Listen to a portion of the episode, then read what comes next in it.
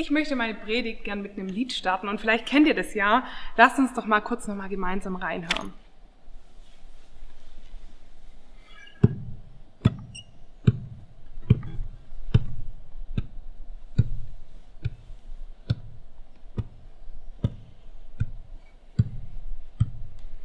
Denn wir leben auf einem blauen Planeten, der sich um eine Feuerball dreht und im Mond, der die Meere bewegt. Und du glaubst nicht am Wunder, und du glaubst nicht am Wunder.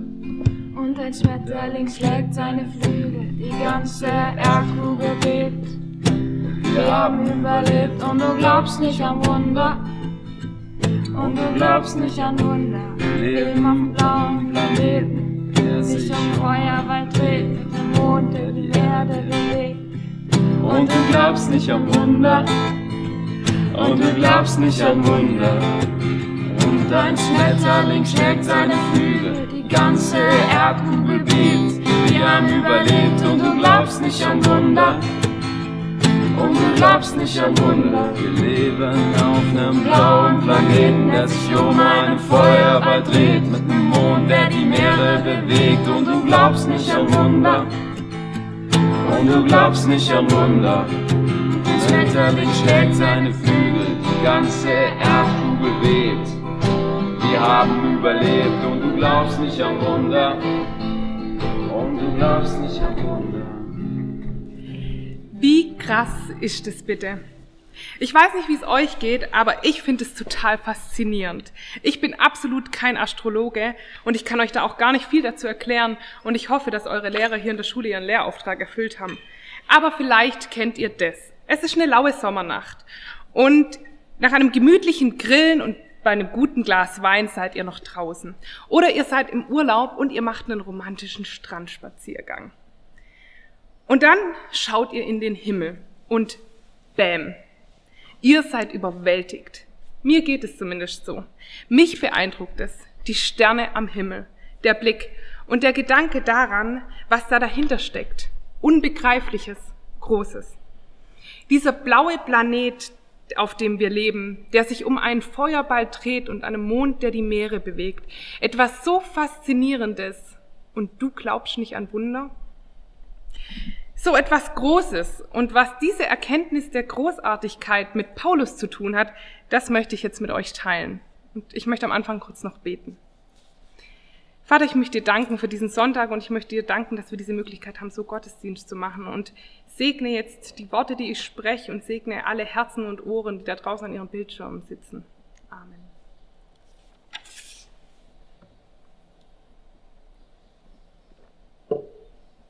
Volles Leben. Wir befinden uns noch ziemlich am Anfang des Briefes von Paulus an die Kolosser. Wie wir wissen, schreibt Paulus diesen Brief aus dem Gefängnis, nachdem sein Mitarbeiter Epharas ihm von den Kolosser berichtet hatte. Epharas erzählte ihm, dass es den Kolossern gut geht, aber dass sie mit dem kulturellen Druck zu kämpfen haben, der ihnen in der Nachfolge zu Jesus entgegensteht.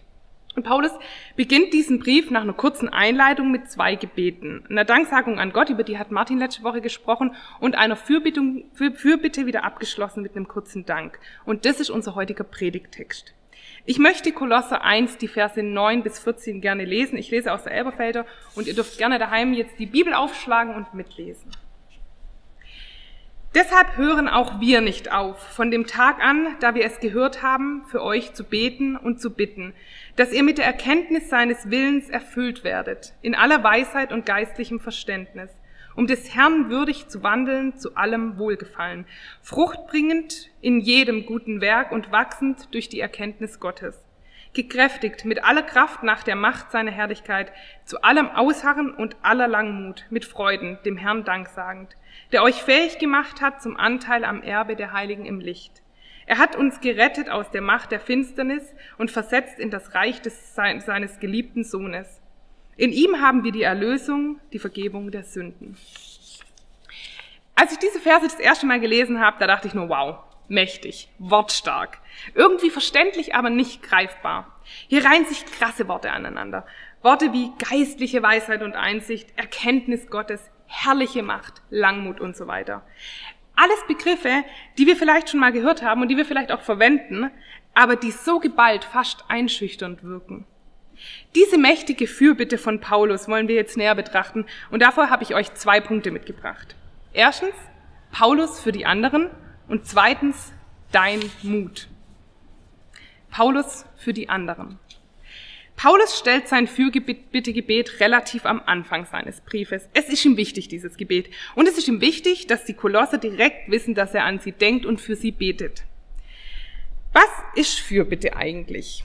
Der Duden sagt, die Fürbitte ist eine Bitte oder ein Gebet für jemand anderes. Im christlichen Kontext kann man sagen, die Fürbitte ist das Eintreten vor Gott für jemanden oder für etwas. Es ist ein Gebet der Nächstenliebe, im Vertrauen auf den liebenden Gott. Etwas, das wir für uns für andere wünschen. Im ersten Satz dieser Fürbitte, der auch berichtet, dass Paulus betet und damit nicht aufhört, finden wir den Inhalt. Ihr möget erfüllt werden. Und das Ziel für die Kolosser ist es, würdig im Herrn zu wandeln. Das heißt, einen Lebensstil zu führen, wie er Gott gefällt. Dieses hier beschriebene, nicht aufhörende Gebet meint nicht, dass Paulus kontinuierlich Worte an Gott ausspricht, sondern es geht um eine betende Haltung in allem. Gebet ist die Kommunikation mit Gott, im Rahmen der Beziehung mit ihm, in welcher Form auch immer. Der Hinweis, dass Paulus nicht aufhört zu beten, zeigt seine andauernde Verbindung mit Gott, das Ausleben seiner Beziehung zu ihm. Und er schreibt, er betet und bittet. Das hier verwendete Wort für bitten meint, dass ein geringerer, geringerer von einem Überlegenen etwas bittet.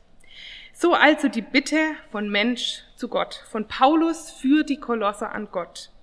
Auch das hier geschriebene Beten setzt sich zusammen aus dem Wort für zu und aus dem Wort für wünschen bitten und meint also wieder das zu jemanden bitten. Dass Paulus diese Bitte an Gott hier doppelt benennt, betont, wie wichtig es ihm ist. Und dass er auch in seinem Brief zeigen möchte, wie ernst er es nimmt, für die Kolosse einzustehen. Und jetzt wird aufgezählt, für was Paulus bittet. In großen Worten geschrieben, die Gottes übermächtiges Sein ausdrücken. Ich will jetzt nicht jedes einzelne Wort und dessen Bedeutung mit euch durchkauen, das könnte eventuell etwas zäh werden. Um die Abstraktheit dieser großen Worte mal etwas herunterzubrechen, habe, habe ich für euch die Fürbitte von Paulus versucht umzuschreiben. Einfacher, verständlicher.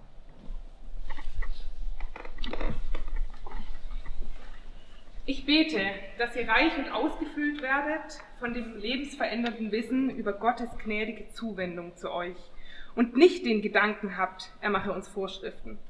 Und dass ihr dies sehen könnt durch die Fähigkeit, unsere Beziehung mit ihm nach seinem Wunsch zu führen, seinen Willen zu sehen und diesen in Bezug auf unser Leben richtig zu beurteilen. Dadurch könnt ihr so lieben, wie es leben, wie es Gott gefällt und nicht nach euren weltlichen Wünschen. Ihr werdet erfolgreich sein bei allen brauchbaren, wertvollen Dingen, die ihr tut. Ihr werdet euch weiterentwickeln durch das Wissen über Gottes Willen. Ihr werdet stark gemacht mit aller Kraft, die euch als Gesandte Gottes bestätigt, durch seine großartige Macht damit ihr alles gutmütig ertragen könnt und die Geduld habt, unter Druck und Schwierigkeiten alle Situationen aushalten zu können. Eine starke Bitte. Große Wünsche von Paulus für die Kolosser. Was mich an dieser Fürbitte so fasziniert, sind die Zahlworte, die den Text an sechs Stellen schmücken. Aller, allem, jedem. Aller Weisheit, allem Wohlgefallen, jedem guten Werk, aller Kraft, allem Ausharren aller Langmut. Was sagt uns das? Paulus bringt seine Bitten in den Superlativ. Er relativiert seine Fürbitte nicht. Und das beeindruckt mich. Paulus schränkt Gott nicht ein. Paulus betet hier unglaublich selbstbewusst und mutig. Er betet wirklich so groß für die Kolosser. Er macht sich keine Gedanken darüber, ob das realistisch ist, dass alle guten Werke Frucht bringen sollen oder die Kolosse jede schwierige Situation gutmütig ertragen können. Paulus sagt nicht, dass er sich wünscht, dass sie gerade so gut wie es geht den meisten Schwierigkeiten irgendwie trotzen können. Wie ist es eigentlich bei uns? Zweitens, dein Mut. Erinnert ihr euch daran, als ihr das letzte Mal für jemanden gebetet habt? Was habt ihr da gebetet? Habt ihr relativiert? Wenn wir beten, wie mutig sind wir dann? Wie mutig bist du? Aus ganz aktuellem Anlass nehmen wir mal das Beispiel Corona. Herr, schenke du, dass man ein Heilmittel für den Coronavirus findet und nicht mehr so viele Menschen sterben müssen. So könnte das klingen. Es könnte aber auch so klingen. Herr, mach, dass der Coronavirus ab morgen komplett weg ist und niemand mehr stirbt. Oder vermutlich, vermutlich würden wir so beten. Herr, schenke du die Klärung in den Kriegen auf dieser Welt. Mach, dass die verschiedenen Parteien aufeinander zugehen. Aber warum nicht so? Herr, mach, dass überall Frieden herrscht. Beende du die momentanen Kriege sofort. Oder, Vater, schenke du meiner Freundin, dass sie irgendeine Arbeit findet. Anders, Vater, schenke du meiner Freundin jetzt ihren Traumjob. Merkt ihr den Unterschied? Ich merke selbst, selbst so oft, wie ich Gebete so formuliere, dass meine Fürbitten für den Gottesdienst meistens so aussehen, relativiert. Die Frage ist doch, was hindert uns daran, so zu beten, wie meine zweiten Varianten? Was lässt uns unsere Gebete immer wieder relativieren? Was sind vielleicht unsere Ausreden, unsere Verunsicherungen? Was hindert uns daran, mutig zu sein? Vielleicht ist es der Gedanke, nicht gut genug zu sein. Solche starken Gebete zu sprechen, nicht die richtige Person, nicht heilig genug. Kennt ihr Aussagen oder Gedanken wie, puh, dafür lasse ich mal lieber meinen Pastor beten, das Thema ist viel zu wichtig, da sollte vielleicht ein studierter Theologe ran? Aber Gott macht keinen Unterschied in den Beziehungen, die er führt. Es gibt niemanden, der mehr oder weniger das Recht hat, ihm um etwas zu bitten als andere. Was Jesus für uns getan hat, setzt alle Menschen gleich, ausnahmslos. Oder du stellst dir die Frage, warum soll ich denn überhaupt beten? Weiß nicht Gott alles und hat nicht schon einen ganz genauen Plan über jeden Schritt, der getan wird? Und das ist vielleicht ein Grundgedanke, den wir überdenken sollten. Es geht nicht darum, dass Gott jeden meiner Schritte festgelegt hat, um die vollkommene Kontrolle zu halten. Der Gedanke daran, eine Gottesplan-Marionette zu sein, der würde mir total Angst machen. Ich finde ihn absolut unattraktiv. Gott überblickt eher unser ganzes Leben als seine Geschöpfe, als seine geliebten Menschen. Gott wünscht sich eine Beziehung mit uns, Kontakt mit uns. Nicht das Durchführen festgelegter Rituale in Form des Gebetes. Es ist nicht diese eine Haltung mit diesem gesenkten Kopf und den gefalteten Händen und dem gesprochenen Wort. Es ist ein Kontakttreten mit Gott, ganz individuell, verschieden. Gott wartet darauf, dass wir uns an ihn wenden, mit ihm reden, ihm mitteilen, was uns beschäftigt, was wir uns wünschen. Miteinander reden ist doch die ursprünglichste Form, um all unsere Beziehungen zu führen. Gott wünscht sich das und wir als Menschen brauchen das. Jesus zum Beispiel. Er hat gebetet viel und oft, früh morgens, auf dem Berg, die Nacht durch, alleine und mit anderen zusammen. Warum stellen wir uns die, die, Frage über die Sinnhaftigkeit von Gebet, wenn Jesus es uns so klar vorgelebt hat, wie er seine Beziehung zu seinem Vater lebt? Dinge auszusprechen, fördert ja auch unseren Willen, um etwas für das, um uns für das Ausgesprochene einzusetzen.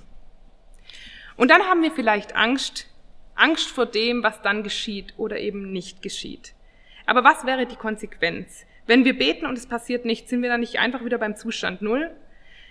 Die Angst, dass eben nichts passiert. Ich möchte an der Stelle Dietrich Bonhoeffer zitieren. Gott erhört alle unsere Gebete, aber er erfüllt nicht alle unsere Wünsche.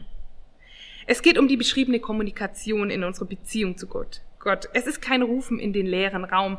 Und doch bedeutet es nicht, dass jeder unsere Wünsche erfüllt wird. Vor seiner Kreuzigung betet Jesus zu seinem Vater, dass der Kelch an ihm vorübergeht. Und weiter sagt er, doch nicht wie ich will, sondern wie du willst. Und dann der Punkt, dass wir es unserem Gott irgendwie nicht zutrauen. Sicherlich würden wir das nie so formulieren und ganz bestimmt auch so nicht aussprechen. Aber wir trauen es ihm irgendwie nicht zu, weil unser Verstand uns sagt, dass diese Bitte nicht realistisch ist. Ich möchte an das Lied von Materia erinnern. Wir leben auf einem blauen Planet, der sich um einen Feuerball dreht mit einem Mond, der die Meere bewegt. Und du glaubst nicht an Wunder? Erinnert ihr euch an mein Bild mit der Erde und dem Mond und der Sonne und diesem Empfinden der Großartigkeit, wenn ihr das seht? Wenn es keinen Grund gibt, Gott einzuschränken, warum tun wir es dann? Warum lassen wir unsere Bitten nicht genauso verrückt großartig sein wie die Tatsache, dass wir sie an einen Gott richten, der nicht weniger geschaffen hat als die Erde, auf der wir leben, dieses Universum? Warum stecken wir nicht mehr Mut in unsere Gebete? Wo könntest du noch mutiger sein? Wo merkst du, dass du relativierst oder Ausreden dafür suchst, nicht mehr Vertrauen, Glaube in deine Gebete zu stecken? voller Leben. Leben in Vollmacht durch unseren Gott für andere einstehen. Ich möchte dich heute ermutigen, mutiger zu sein, Gott nicht einzuschränken, mutiger in deinen Gebeten, mutiger für andere. Amen.